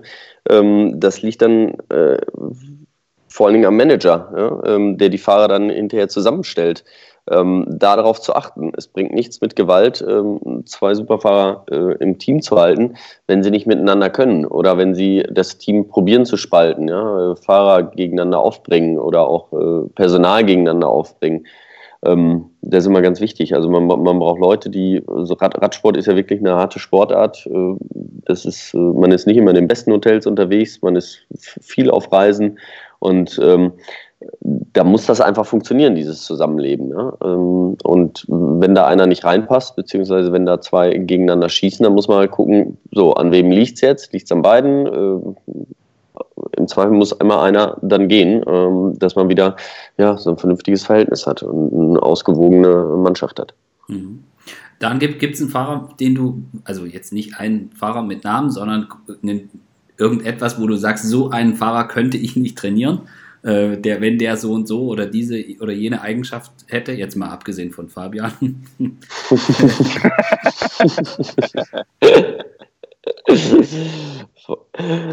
äh, ähm, ja, also ähm, so ein Typ Fahrer würde es schon geben. Also sprich einen Fahrer, den ich jetzt sehr stark äh, extrinsisch motivieren müsste. Also der praktisch, der, dem man in den Hintern treten müsste, sage ich jetzt mhm. mal. Ähm, und ähm, die Kombination mit, ähm, ich halte gar nichts von, äh, von Daten oder sonstiges und äh, ja, so wie wir es früher gemacht haben, war eh gut. Äh, also so, so eine Kombination, also eins von beiden, das geht noch, wobei das in den Arsch treten ist eigentlich das Schwierigste, mhm. weil ähm, das eine Sache ist, die ich nicht verstehe. Also, äh, weil ich selber auch, glaube ich, sehr intrinsisch motiviert bin und meinen Job gerne mache und äh, meiner Meinung nach jeder sich das aussuchen kann. Äh, oder nicht jeder kann sich das aussuchen, aber viele, die Radfahren, können sich auch aussuchen, ob sie diesen Job wirklich machen wollen. Und wenn ich jemanden intrinsisch motiv also extrinsisch motivieren muss, um jeden Tag zu trainieren, um auch harte Einheiten zu machen, um Rennen zu fahren, dann da, da geht einfach sehr viel Energie flöten, wo ich sage, okay, das ist, da sehe ich jetzt meinen Job nicht. Es gibt aber Trainer, das weiß ich auch von anderen Vorlagen, die das sehr gut können die äh, extrem viel aus dem Fahrer dann auch nochmal rauspressen können, aber das kann ich nicht. Das, da bin ich dann der falsche Mann. Ja, das, das, das finde ich auch, das ist für mich absolut äh, nicht nachvollziehbar. Ich meine, wenn man Radprofi wird, man fängt ja irgendwie äh, im Jugend-Junioren-Bereich da an und äh, da erfüllt man sich ja einen Traum. Und ähm, ich habe auch solche Fahrer kennengelernt in meiner Karriere, die dann da saßen und so, so ein bisschen äh, ja, demotiviert waren. Und da sage ich, äh, wisst ihr, wie viele Leute deinen Job gerade haben möchten, deinen äh, Job haben übernehmen würden, ja, die werden, wenn wir so viel äh, investieren und alles aufgeben, damit sie da mal äh, einmal sitzen, wo du jetzt gerade bist und du bist nicht motiviert, das, das also solche Sachen, das äh, kann ich auch, glaube ich dir, also das äh, konnte ich auch nicht nachvollziehen, mit sowas kann ich auch nicht umgehen. Also bei mir mhm. war es auch so, oder ist ja bei, bei den meisten Sportlern ist es aber auch so, dass man die eher mal bremsen muss als äh, ähm, ja, motivieren. Ne? Es ist ja auch genau, so, dass sie gerade nach einer, äh, nach einer schweren Verletzung will jeder Sportler eigentlich möglichst schnell wieder aufs Rad.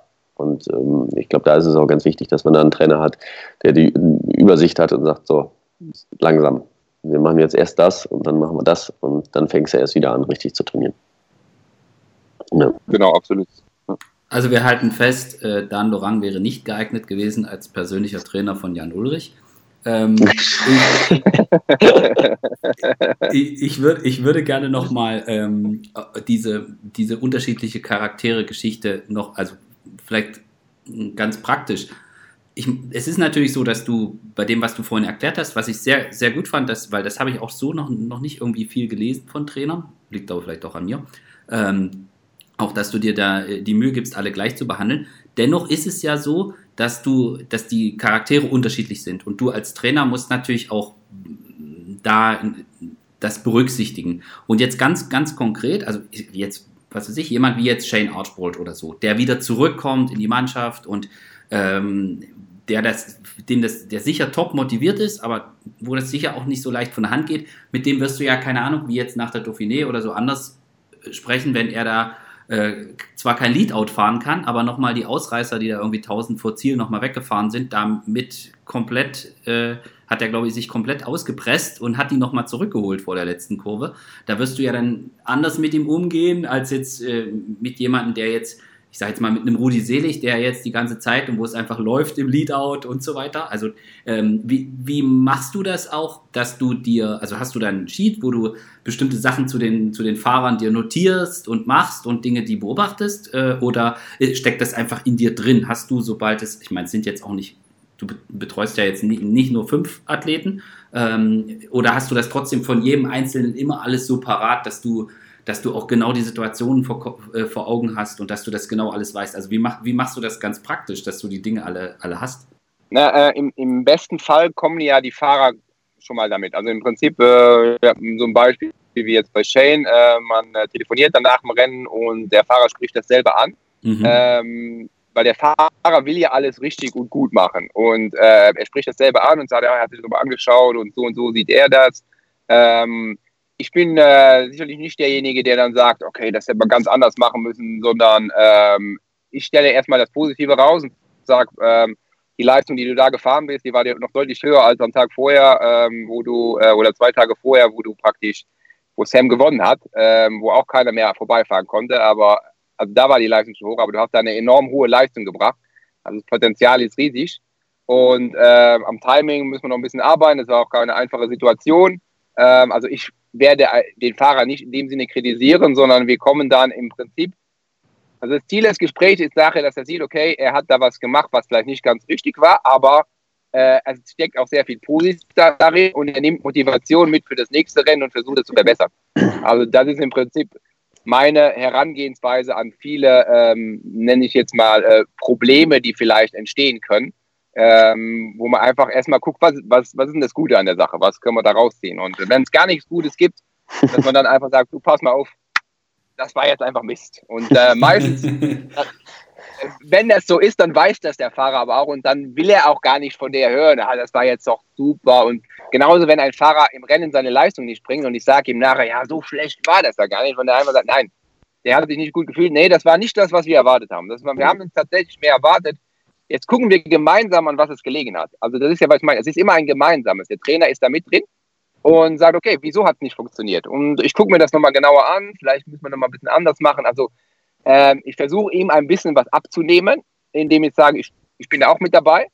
Ähm, aber wir versuchen keine Ausreden zu finden. Also das ist mir auch extrem ja. wichtig. Wir suchen nicht nach, nach Ausreden, oh, irgendwie, es war ein Grad zu warm oder zu kalt, äh, sondern, nee, es hat nicht gepasst.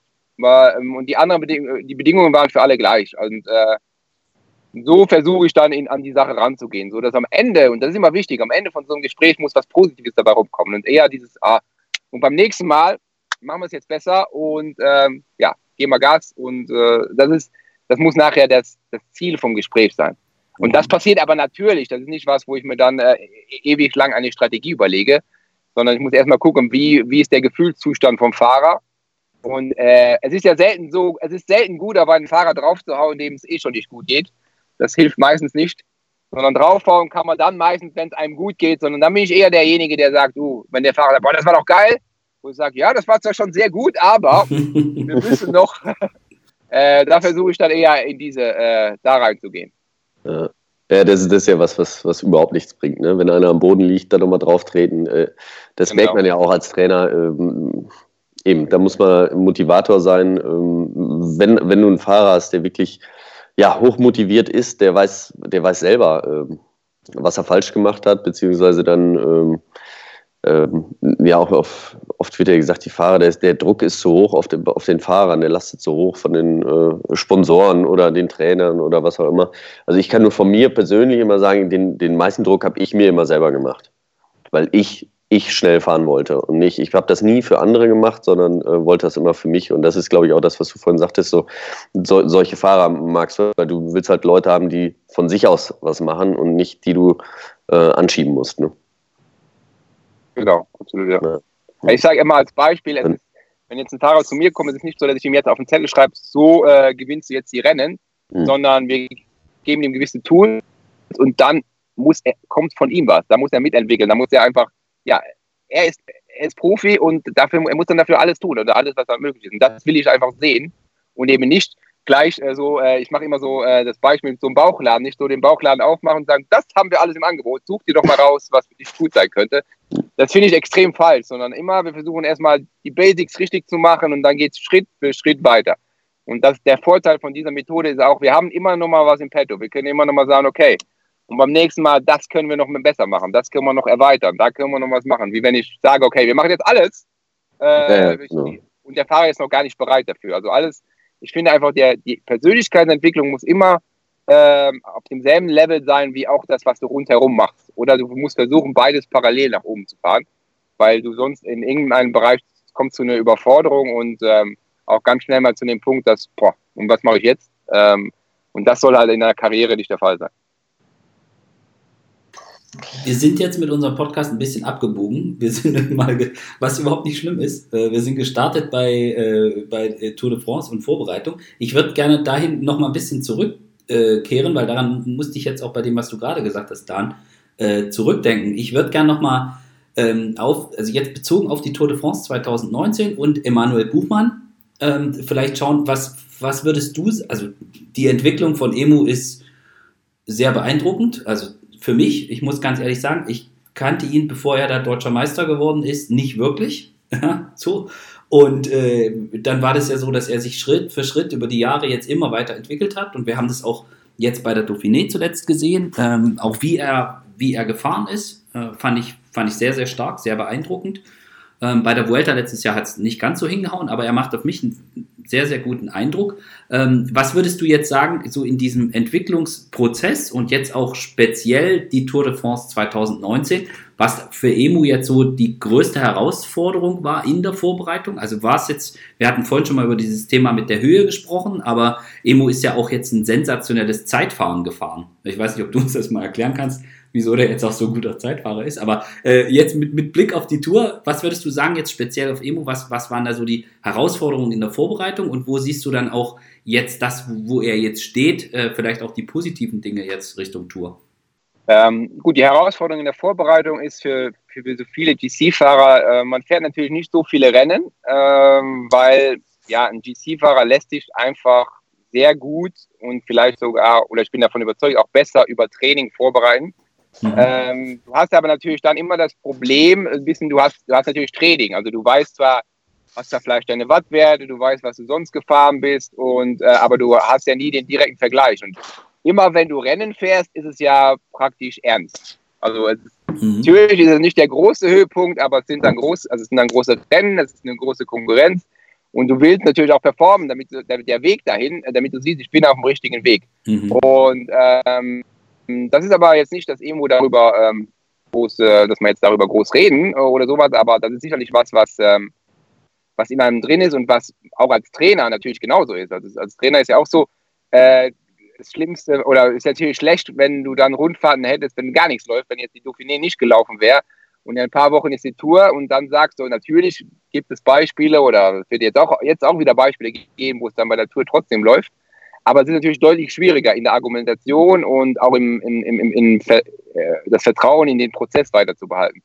Das heißt, das Schwierige ist ja im Prinzip nur, dass man wenig Punkte hat, wo Leistung dann überprüft wird und dass man einen, Stand, einen Vergleich zur Konkurrenz hat.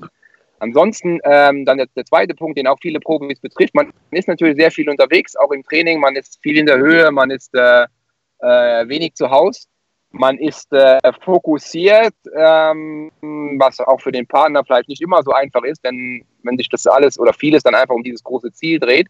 Darum ist ja auch wichtig, dass die da einen großen Rückhalt haben und ähm, das eben immer zu managen, ist sicherlich auch immer eine große Herausforderung. Darum haben wir ja auch am Anfang der Saison es eher langsamer angehen lassen. War nicht schon im Februar mit Emo in der Höhe, sondern haben später damit angefangen, um genau da noch ähm, ja, mentale Energie, sage ich mal, zu schonen. Und ähm, und ansonsten muss ich einfach sagen, ähm, sind wir bis jetzt sehr gut durchgekommen, waren jetzt nichts, gab keine größeren Probleme oder Ängste oder sowas, sondern mh, mm, wir haben ein, am Anfang der Saison einen Plan entwickelt, haben auch an dem festgehalten, äh, bis jetzt bis zur Tour. Es gab dann immer mal wieder Überlegungen, naja, soll er vielleicht dann doch da mal fahren oder vielleicht Anfrage bei der Meisterschaft oder sowas, und wo wir gesagt haben, das ist unser Plan, den haben wir uns am Anfang überlegt und wir glauben, dass das der beste ist. Und ähm, sehen werden wir es dann bei der Tour. Ähm, aber im Prinzip bis jetzt sind wir im, im, Fahrplan drin und auch was das Zeitfahren angeht. Natürlich haben wir da ähm, dran gearbeitet, haben mehr Zeit auf dem Zeitfahrrad verbracht, auch mal gewisse qualitative Einheiten da gemacht. Aber das Schöne ist, auch bei der Dauphiné war es nicht optimal. Also es war nicht das optimale Zeitfahren. Ähm, was wir, also es war natürlich super vom Ergebnis und auch mhm. allem, aber wir wissen, es war nicht optimal. Er kann es noch besser. Mhm. Und das ist eigentlich gut zu wissen. Mhm. Und äh, ist wie, also jetzt in dem, in dem Prozess Richtung Tour, ist das dann jetzt so, dass ihr, dass du auch merkst, dass die Anspannung jetzt immer größer wird? Also merkst du das auch als Trainer, dass jetzt jemand wie er, der jetzt, ich meine, Emu ist erfahren genug unterdessen, um zu wissen, was da auch auf ihn zukommt. Also da werden jeden Tag die ARD-Kollegen da stehen, sobald irgendwo ein Berg in der Etappe ist und werden ihn fragen, wo er denn attackieren möchte und, äh, und, und, ob, er sich, ob er sich zutraut, bei Igen Bernal am Rad zu bleiben und was weiß ich nicht alles. Ich meine, er weiß das unterdessen, was das bedeutet. Aber merkst du das, merkst du das als Trainer, dass es, dass es jetzt Richtung Tour geht, dass auch er dass er ein bisschen angespannter wird oder ist er unterdessen so routiniert, dass, dass, dass, dass er das so von sich halten kann? Wie, wie nimmst du das auf? Hm, er ist, sage ich mal, angespannt schon, aber positiv angespannt und dadurch, dass es bis jetzt auch gut läuft, äh, hat er natürlich ein gewisses Selbstbewusstsein, was ihm da einfach hilft. Also, mhm. dass er keine Ängste in dem Sinne hat, sondern ähm, er ist, wie gesagt, richtig positiv angespannt. Ähm, äh, wie hat seine Freundin gesagt, es wird dann auch Zeit, dass es bald losgeht. Ja. Also einfach, dass ich diese Spannung dann auch wirklich lösen kann. Ähm, und ähm, aber ich, ich würde jetzt überhaupt nichts Negatives äh, momentan sehen, was ich mitkriege. Natürlich bin ich nicht jeden Tag bei ihm in seinem persönlichen Umfeld, kann nicht ähm, über alles berichten. Ähm, aber was ich mitkriege, ist es momentan wirklich so eine, so eine positive Anspannung, Vorfreude, äh, in, äh, gut vorbereitet in die Tour zu gehen. Mhm, mh. Und du, du als Trainer, du wünschst dir einfach, dass, dass Emo und Patrick Konrad, dass die einfach die, durch die erste Woche irg irgendwie durch, durchkommen, oder? Genau, ja. also erstmal äh, gut durchkommen, ähm, ja, ohne Stürze, ohne große äh, äh Zeit, äh, Zeitverluste durch, was weiß ich, äh, Defekte oder eben Stürze. Gesund bleiben auch, ähm, dass, dass wir das schaffen. Und, äh, und dann denke ich, wird es eine, eine interessante Tour für uns. Ja. Mhm. Ich hätte noch ein, eine Frage an dich, Dan, und zwar, was glaubst du, was wird bei der Arbeit von Trainern am meisten unterschätzt? Bei der Arbeit von Trainern? Hm. Also jetzt so von, Also zwei, ich, ich würde sagen, genau, ich würde vielleicht sagen zwei Dinge. A, ähm, was ein Trainer eigentlich genau macht. Mhm. Ich glaube, wenn man jetzt äh, jemanden fragen würde, was ist die Arbeit eines Trainers, würde wahrscheinlich kommen, naja, der ist beim Training dabei und ähm, ja, gibt halt das Training vor und redet halt mit dem Sportler noch. Ähm, aber eigentlich ist das vor allem bei unseren Konstellationen der geringste Teil der Arbeit. Ähm, sondern mehr, was einfach darum herum ist. Also wie viele verschiedene ähm, Facetten es eben gibt in diesem Trainerdasein, dass du halt in der Psychologie mit drin bist, in der Physiologie, mit der, ähm, ähm, sagen wir mal, dich ja auch mit einzelnen Bereichen austauscht, mit der, ähm, mit der Physiotherapie, mit den Medizinern, ähm, dann auch irgendwie vermittelt mit zwischen sportlicher Leitung, Teamchef. Also du hast so eine ähm, Multikulti-Rolle da. Mhm. Äh, irgendwo anpassungsfähig sein, ohne dabei aber natürlich dich als, als Person zu verändern. Ähm, und das sind natürlich Dinge, die ähm, und die, da kommt gleich das zweite, also äh, das zweite rein, wie viel Zeit es in Anspruch nimmt. Also ich glaube, mhm. das ist halt was, was, ähm, was, was sehr schwer zu, ähm, zu greifen ist. Also wie viel Zeit braucht es, um jetzt diese Läden zu äh, betreuen? Manchmal mehr, manchmal weniger. Wenn jemand jetzt sagt, okay, schreib mal, oder keine Ahnung, möchte ich jetzt Stunden aufschreiben, würde ich mich natürlich extrem schwierig tun. Mhm. Weil wenn ich es äh, genau nehme, sind es 24 Stunden, ähm, weil ähm, ich mache mir da sehr viele Gedanken und bin erreichbar für die Sportler, ähm, sei es im Urlaub oder sei es auch so. Ähm, und wenn man es aber jetzt in Sachen nimmt, die man niederschreibt, dann ist es natürlich nicht so viel. Äh, das, ist, äh, das ist ganz klar. Von dem her glaube ich einfach, das Berufsbild Trainer ist für viele nicht klar, was, was da eben mit alles, äh, was da alles dazugehört. Und äh, dann eine letzte Sache, da sind es drei. Du hast natürlich diesen Druck. Also jedes Rennen, wo gefahren wird, wo Sportler von dir am Start sind, ähm, also kann man, gehe ich manchmal zum Laufen oder schaue mir das mal an. Ich schaue mir nicht jedes Rennen an, weil du hast immer den, äh, den Druck machst du dir selber. Denn es ist nicht, dass mir der Teamchef sagt, du, jetzt muss aber hier mal äh, Pascal gewinnen oder Sam oder Ebu. Überhaupt keiner macht da Druck null, aber den macht man sich selber. Man will dass die genau. Sportler gut fahren, dass sie erfolgreich sind und jede Sprintankunft ist, äh, habe ich Gänsehaut oder geht der Puls hoch. Jede Bergetappe werde ich davor sitzen äh, und gucken und reicht's. Also man ist extrem angespannt, weil man weiß auch, was es heißt, wenn es nicht klappt. Dann ist es nicht nur der Erfolg, der nicht da ist, sondern da geht ja die ganze Geschichte los. Das Gespräch mit dem Sportler, woran hat es gelegen? Man stellt sich selber in Frage, weil das passiert auch immer wieder, dass man selber in Frage stellt, was man da macht und versucht, es zu verbessern. Und das ist ein Prozess, der ist, ist ja im Leistungssport für jeden, der da arbeitet, immer vorhanden. Und äh, da ist es dann ganz gut, am Ende der Saison hier mal kurz loszulassen. Das ist dann diese, den Urlaub, den es dann mal braucht, wo man das nicht hat, wo man keine Rennen sind und wo man sagt, okay, pff, jetzt kann ich da mal loslassen ähm, und ähm, mich dann wieder auf die neue Saison vorbereiten. Das ist auch gar nicht negativ gemeint, sondern das gehört einfach dazu. Und das ist aber schwer, schwer, schwierig, jemandem zu vermitteln, der das nicht macht. Mhm. Also ein Manager, der ein paar Millionen entscheiden muss, das ist, da ist jedem klar, dass der unter Spannung ist oder Politiker, die große Entscheidungen treffen und da ist jedem klar, okay, das kann ich nachvollziehen, wieso der gestresst ist oder wieso das Energie kostet, aber der Trainer, der seinen Sportler trainiert, hm, ist schwer nachvollziehbar für einen, der mit dem Sport nichts zu tun hat. Ja, aber gut, bei Journalisten, dass die im Pressezentrum sitzen und äh, dass dann manche hin und her hobeln, denken von außen auch immer die Leute, naja gut, die müssen das halt einfach nur aufschreiben. genau.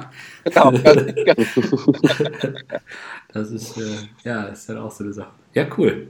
Fabian, hast du noch eine Frage an Dan? Ähm, Jetzt frag nicht nach dem Trainingsplan oder so. Ja, wer gewinnt denn die Tour dieses Jahr? Oha. das hätte ich mir nicht getraut zu fragen. Nee? Ja. Wäre jetzt einer diese Fragen, wo es am Anfang hieß, da kann ich noch, brauche ich doch nichts dazu sagen. das Kannst du Joker ziehen, genau. Äh, genau, da, da ziehe ich jetzt einfach mal den Joker. Über Platzierungen und wer gewinnt und ja. das ist so viel Spekulation. Da, ja, äh, es ja. ist ja auch wirklich, äh, ja, was ähm, Bernd auch vorhin sagte, die erste Woche ist schon mal wichtig, also für die Favoriten da gilt es ja erstmal nur, ähm, ja, möglichst wenig Zeit zu verlieren, ne? auf dem Rad zu bleiben, nicht zu stürzen.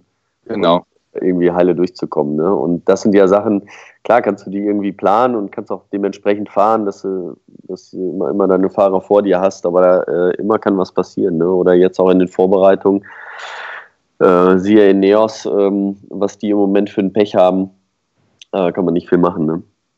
Aber äh, ich, äh, es wird mit Sicherheit eine sehr spannende äh, Tour. Dadurch, äh, allein dadurch, dass das Froome dieses Jahr fehlt, ähm, ja, wird es auch in dem Team ein bisschen was anderes geben und äh, ich bin, ich, ich freue mich wirklich drauf. Mhm. Aber dann ist das auch so, dass ja. die Fahrer dann auch zu dir kommen und sagen, oh, hast du den und den gesehen und guck mal und der war da und da gut. Das ist immer das, was, was mich oder mhm. was ich häufig mitkriege, was Fahrer dann auch mit mir diskutieren. Also die, wenn man sich so unterhält und über dieses Rennen und da war es doch so und so. Und dann sagen, ja, und hast du den und den? Boah, der ist ja so und da. Und hast du das? Und ist, kommt, kommen die da auch zu dir? Also kommt da auch jemand zu dir und sagt, boah, hast du gesehen, wie der, keine Ahnung, wie Thibaut Pinot äh, gerade berghoch kann oder wie auch immer? Oder Bardet kann nicht so ähm, gut oder Quintana wird abgehängt, der ist, der, keine Ahnung, da, da fehlt es doch noch oder irgendwie so.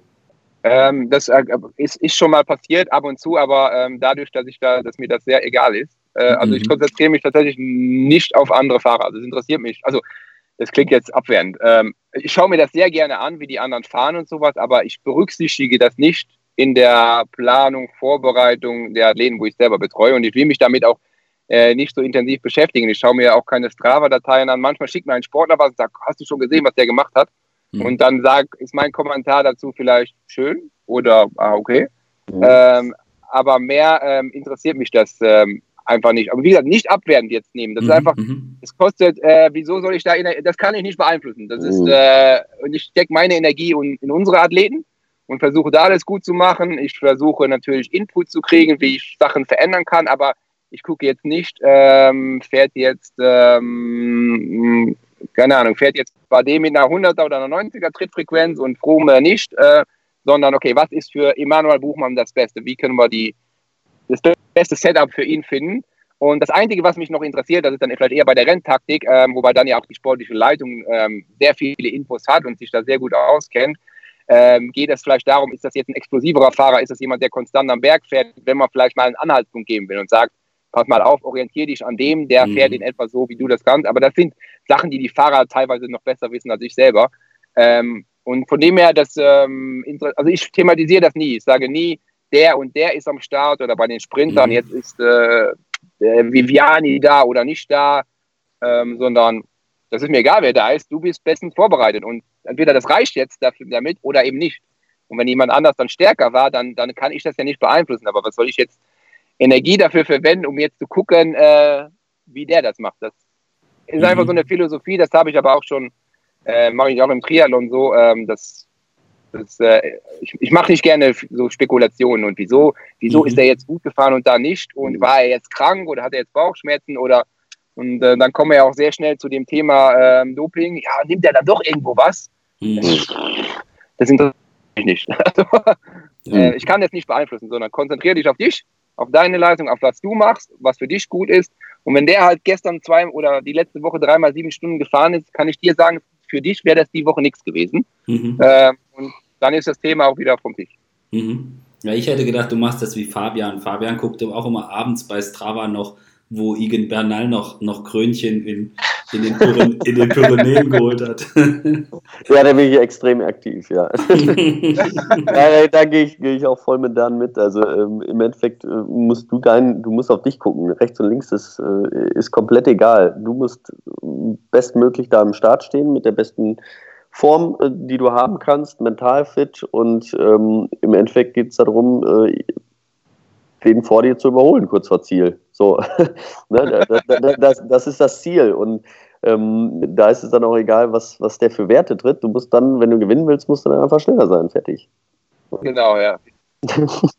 Irgendwann kriegt man das dann runter. Sowas wollen wir Journalisten gar nicht hören. Wir wollen hier die. die, die das ist ganz einfache, ne? Ja. Wir, wir, wir, verkaufen hier die epischen Schlachten. Und wenn es an der Mürde Hui ist, wo jeder eh nur für sich hochfährt, das ist uns egal. Wir machen da die Duelle.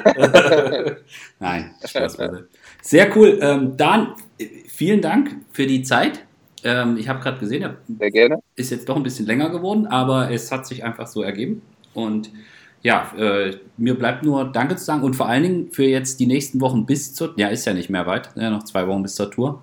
Ähm, die nächsten Tage bis zur Tour und dann natürlich auch für die Tour ähm, wünschen wir dir viel Erfolg, dir und deinen Sportlern. Und ja, ich, ich, warst du schon ein paar Mal vor Ort bei der Tour? Also was, bist Nein. du da schon mal mitgereist oder ist es für dich jetzt auch neu? Nee, also jetzt äh, wirklich mit dem Mitreisen ist es äh, Premiere und ähm, genau. Wir sind vor Ort, wir sind vor Ort, ne, wenn du Hilfe brauchst. ah, sehr gut. wir wissen uns den guten Habe ich ja. Also Wenn das rote Telefon klingelt, dann äh, bitte genau. sofort rangehen. ich kann, ich kann äh, höchstens unterstützen beim, wo gibt es die besten Croissants morgens ja. im Tour Village. Da bin ich, oh. da bin ich, eine, da bin ich eine gute Hilfe. Und, und, wo, und wann tanzt Richard Virenque vor dem, vor dem ähm, Bergtrikot Espace äh, mit den Damen synchron? Das ist auch ein, eines der Highlights der Tour, die man sich eigentlich nicht entgehen lassen darf. Wunderbar. Ja, danke Fabian, danke Dan und danke an alle fürs Zuhören. Ja, danke euch auch, Dan. Danke auch von meiner Seite, hat mir Spaß gemacht. Ja, ebenso vielen Dank auch. Ähm, ja, wirklich ein sehr nettes Gespräch und äh, ja, dann hoffe ich, sehen wir uns bei der Tour und bleiben in Kontakt, wie es so schön heißt. Genau. Ja, und hinterher machen wir dann die Analyse. Also wir gucken jetzt genau auf deine Sportler. Ich mache mir Notizen und dann musst du hinterher hier wieder in Podcast zum Rapport. Okay, wenn wir gerade warm. Ich weiß jetzt nicht, ob das in der Sonne liegt oder was. Sehr gut. Dann tschüss. Okay. In diesem Sinne, ciao, ciao. ciao. Bye.